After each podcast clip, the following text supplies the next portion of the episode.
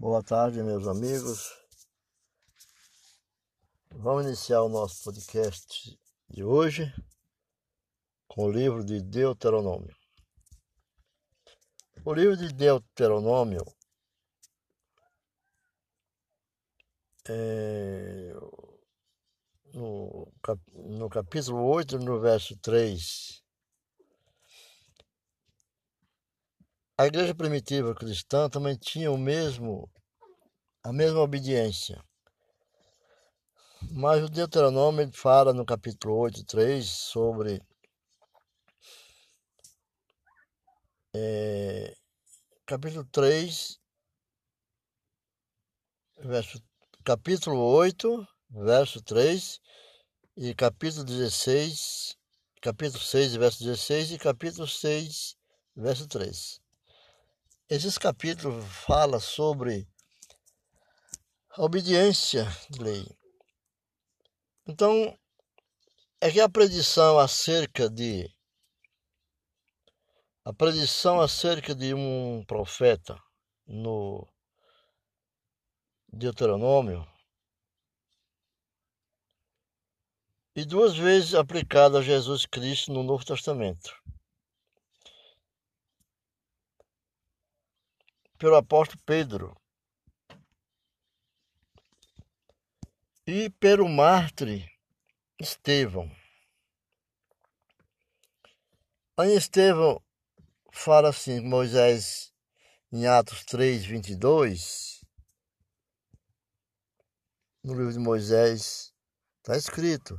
O apóstolo Paulo falou no livro de Atos, porque Moisés disse, disse aos pais, aos pais, o Senhor vosso Deus levantará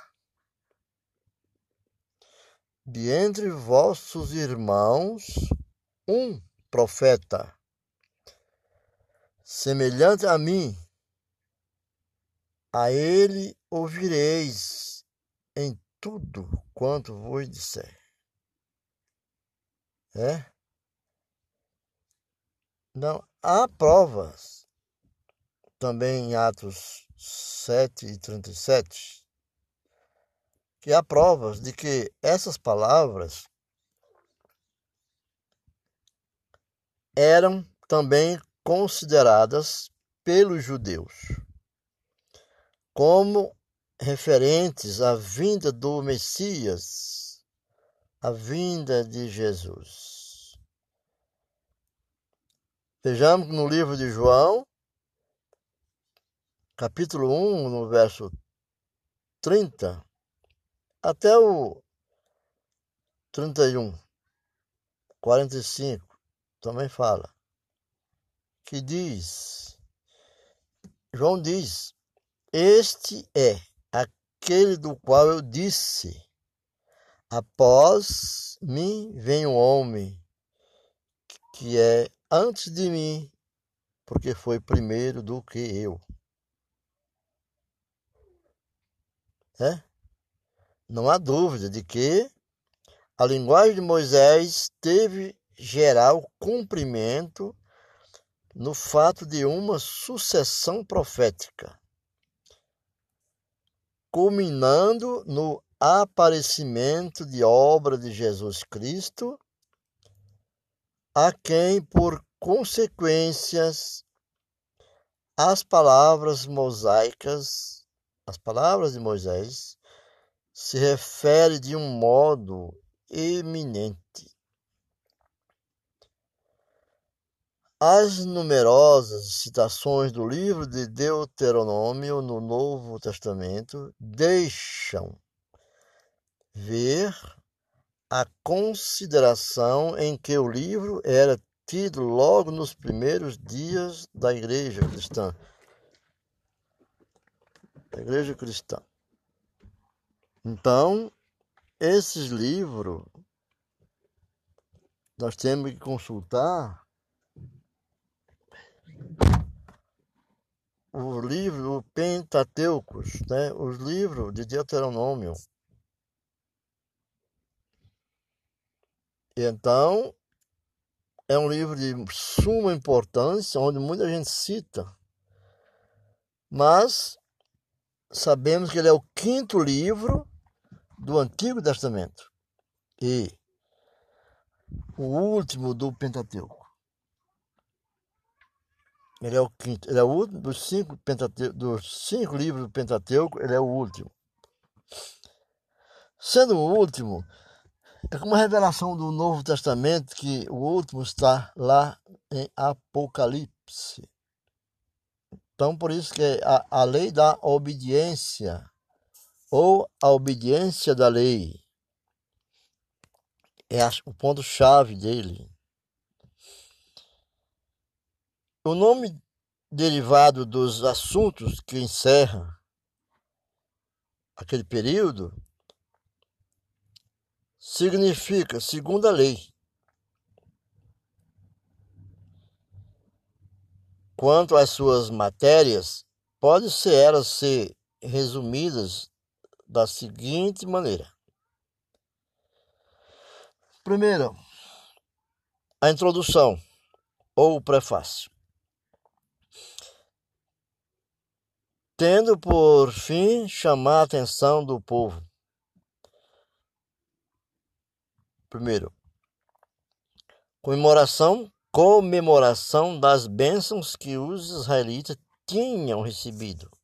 Ou, em tempo de paz, com relação aos dons de uma sábia e religiosa magistratura.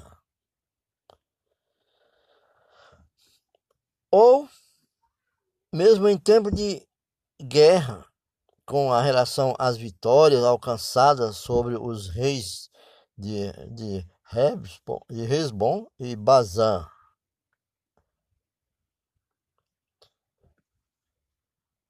É, consideração 2, número 2.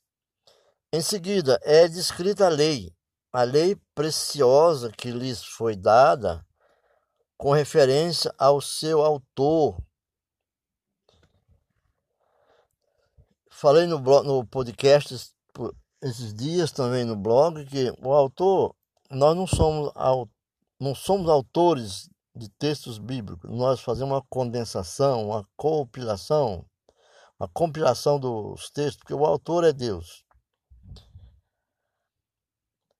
A sua promulgação miraculosa ao seu assunto e aos seus benefícios que lhes adviriam na sua observância. É, segunda parte do livro contém os essenciais princípios da religião dos Dez Mandamentos Vejamos no capítulo 4, no verso 44, e no capítulo 49, 5.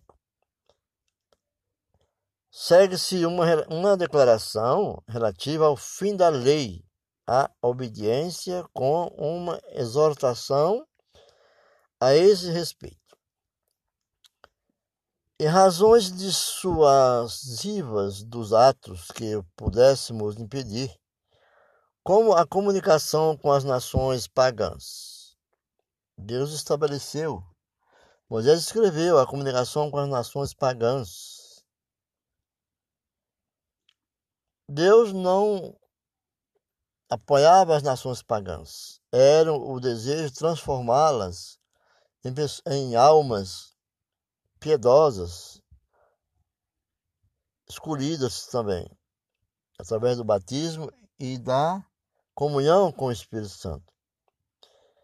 O esquecimento dos benefícios de Deus e a justificação própria. Era isso que, tava, que Moisés falava sobre, sobre essas comunica essa comunicação com as nações pagãs. Vem depois a lembrança do abatimento de Israel, das grandes lutas de Israel, motivado por suas frequentes rebeliões era um povo rebel... é, gostava de rebelde, né? Provocações, murmurações, fazendo-se também menção da livre graça e amor de Deus para com seu povo. Exortações práticas deduzidas esses princípios, tendo como introdução um apelo fervoroso e impressivo. Estas advertências, estas advertências dizem respeito principalmente à adoração a Deus, quanto ao seu lugar próprio e forma de culto. A ação de evitar os que arrastavam o povo à idolatria. Era esse, é esse o procedimento, é essa a ação do livro de Deuteronômio. Evitar aquela ação que você não vá junto àqueles que buscam a idolatria. E ao castigo destes transgressores. A menção 13, a alimentação, proibindo-se a comida de animais imundo.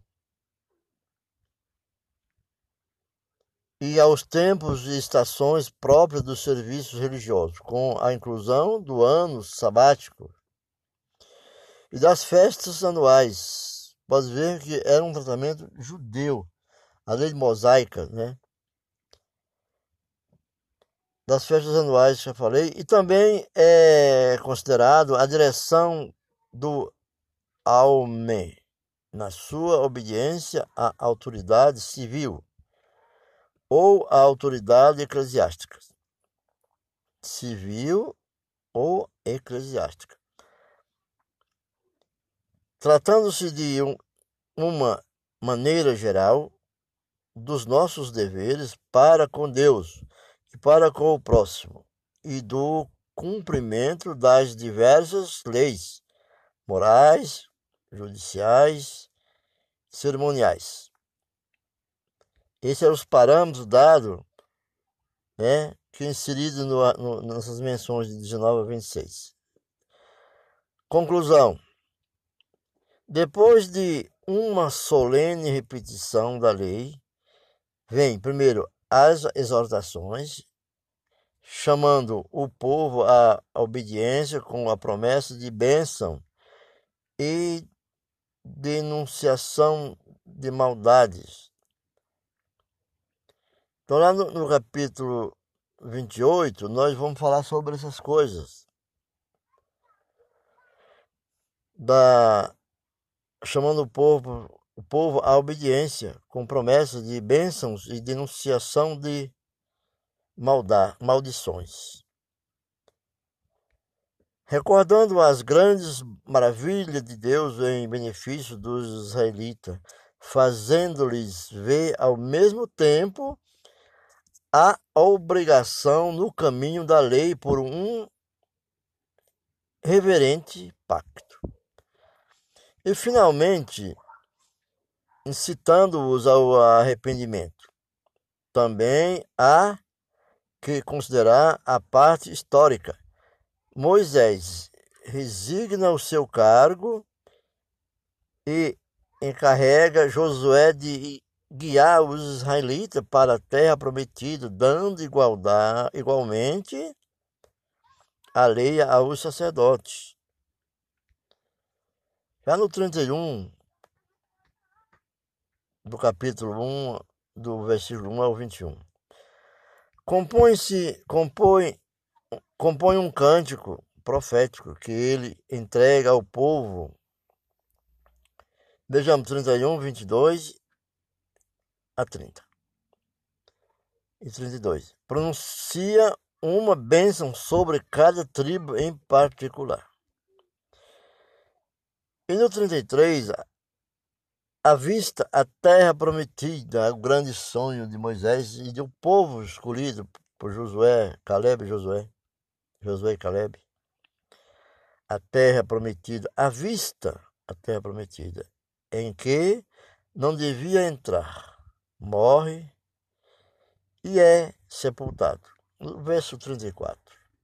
Capítulo 34 relata sobre esta parte foi do livro de Deuteronômio que Jesus três vezes citou aquelas palavras com que respondeu ao tentador no deserto.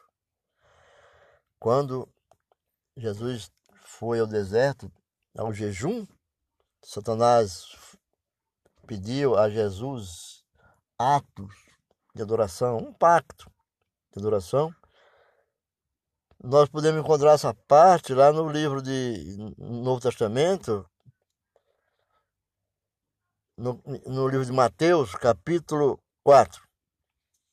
Nós vamos achar no, no capítulo 4, verso 4, 7 10.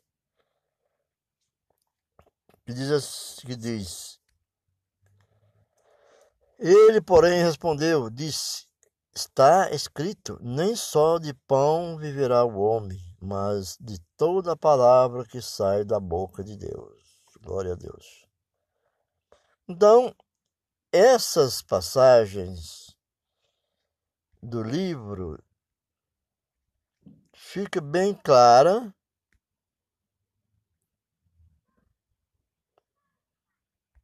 que o Velho Testamento está sendo explicado no, na, no escrito. A lei é a passagem dos três períodos de 400 anos período da, da lei, período dos profetas e o período da escrita. Porque lá em Mateus 4 diz: nem, nem só de pão viverá o homem, mas de toda palavra que sai da boca de Deus. A, palavra, a boca que pronuncia o nome do Senhor não pode, não deve falar palavrões. Porque palavras sábias e doces são o pão que alimenta, é a palavra do Senhor. Nesse instante, o diabo então, então o diabo o transportou à cidade santa e colocou sobre o penáculo do templo. O diabo fez isso. Colocou sobre o pináculo, sobre o pico do templo.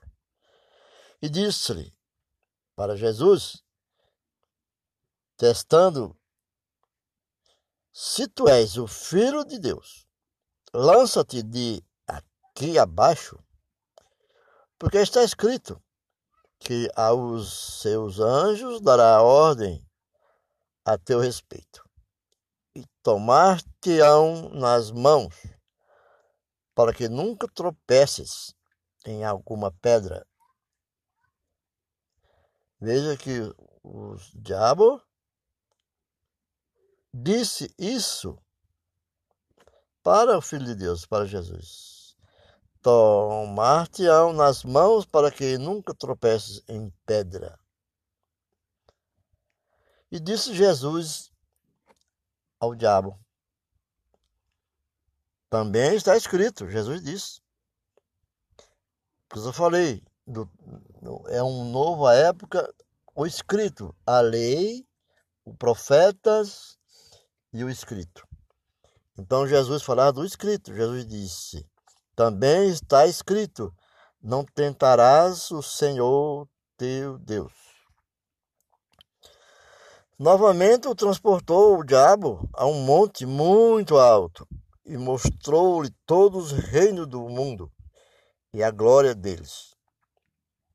E disse novamente: Tudo isso te darei se prostrado me adorar.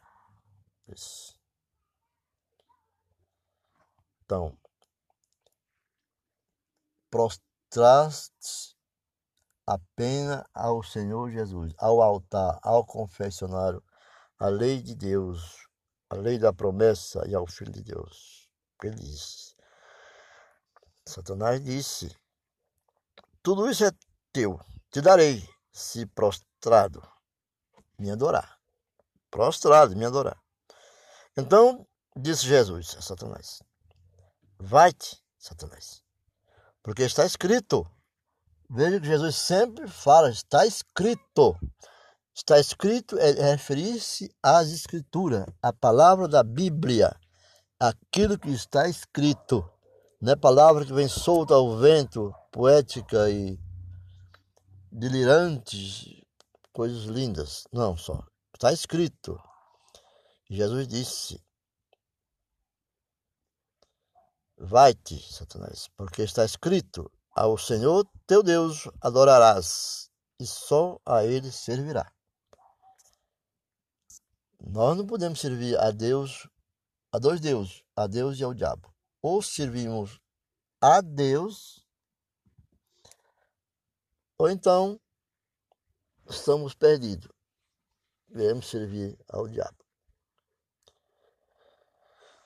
Então o diabo o deixou, bateu em retirada.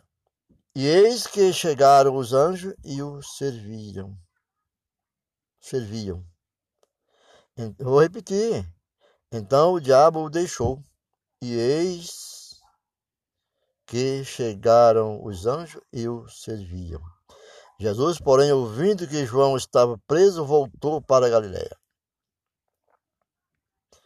E deixando Nazaré, foi habitar em Cafarnaum, cidade marítima dos confins de Zebulon e Naftali para que se cumprisse o que foi dito pelo profeta Isaías, que diz: Está escrito: a terra de Zebulon e a terra de Naphtali, junto ao caminho do mar, além do Jordão, a Galileia das nações. E Jesus era o homem da Galileia. Jesus era o caminho das nações. Jesus de Nazaré, das nações. O povo que estava sentado em trevas viu uma grande luz, e a luz que estava assentado na, na região e sombra da morte. A luz raiou, a luz brilhou, a luz chegou. Ainda como diz o Salmo que é caminho pela sombra da morte, vale da sombra da morte. E, como disse Jesus, o povo que estava sentado entre trevas, saia das trevas, não fique nas trevas, levante-se, como aquele cego de Jericó. Jesus, filho de Davi, ele estava nas trevas, mas ele, ele viu a luz chegar, ele viu pela luz do Senhor. Jesus o curou viu uma grande luz e aos que estavam assentados na região, na região e sombra da morte, a luz raiou. Desde então começou Jesus a pregar e a dizer: Arrependei-vos, porque é chegado o reino dos céus. Jesus, andando junto ao mar da Galileia, viu a dois irmãos Simão chamado Pedro e André, os quais lançavam as redes ao mar, porque eram pescadores. Eram pescadores, disse-lhe: Vinde após mim, e eu vos farei pescadores de homens. E eles, deixando logo as redes, seguiram. E, adiantando-se dali, viu outros dois irmãos, Tiago, filho de Zebedeu, e João, seu irmão, num barco, e seu pai Zebedeu, consertando as redes. E chamou eles, deixando imediatamente o barco e seu, e seu pai, e seguiu. Percorria Jesus toda a Galiléia, ensinando nas suas sinagogas e pregando o evangelho do reino e curando todas as enfermidades e moléstia entre o povo. E a sua fama correu por toda a Síria, toda a Síria, e traziam-lhe todos os que padeciam e cometidos de várias enfermidades e tormentos, e os endemoniados, endemoniados, os lunáticos e os paralíticos, e ele os curava. Essa palavra endemoniado com H, com NH, endemoniado, significa havia um ninho, vários demônios aninhados, pendurado como uma árvore que dá frutos. em vez de dar frutos de grande sabor, frutas amargas. Entendeu? Não é endemoniado. A pessoa endemoniada é a pessoa só a pessoa endemoniada, com só demônio. Endemoniado, ela está com ninhos de demônios na sua vida. Jesus o curava. Até os lunáticos, os paralíticos, ele os curava. Seguia uma grande multidão da Galiléia de Decápolis, da grande cidade de Jerusalém, da Judéia e além do Jordão. Ficamos por aqui. Na próxima falaremos mais sobre a vida de Cristo. Saia do caminho das trevas, saia da sombra da morte, saia para a luz. Treva é a ausência de luz. As trevas é a ausência de luz. Jesus é a luz que ilumina o meu caminho, o nosso caminho todos os caminhos daquele que o busca. Fica com Deus. Veja no nosso podcast Valdeci Fidelis, Igreja Evangélica de Missões, na missão cristã, na capacitação para aqueles que buscam a palavra do Senhor. Ficam com Deus.